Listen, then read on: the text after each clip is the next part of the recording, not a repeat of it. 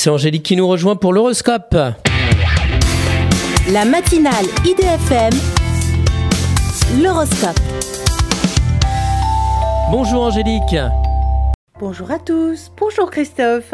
Bélier, votre carrière prend un tournant qui vous rapporte un bon salaire. Taureau, faites-vous confiance et mettez en pratique votre talent professionnel. Gémeaux, offrez-vous une pause amoureuse afin de reprendre un peu plus d'énergie. Cancer, vous repartez sur des bases sereines et favorables à une vie amoureuse. Lion, rien ne vaut une bonne explication pour vous réconcilier durablement. Vierge, vous passez de merveilleux moments complices au de votre couple. Balance, avec un portefeuille bien rempli, vous avez tendance à vous laisser vivre. Scorpion, faites appel à votre compassion naturelle au lieu de juger votre entourage.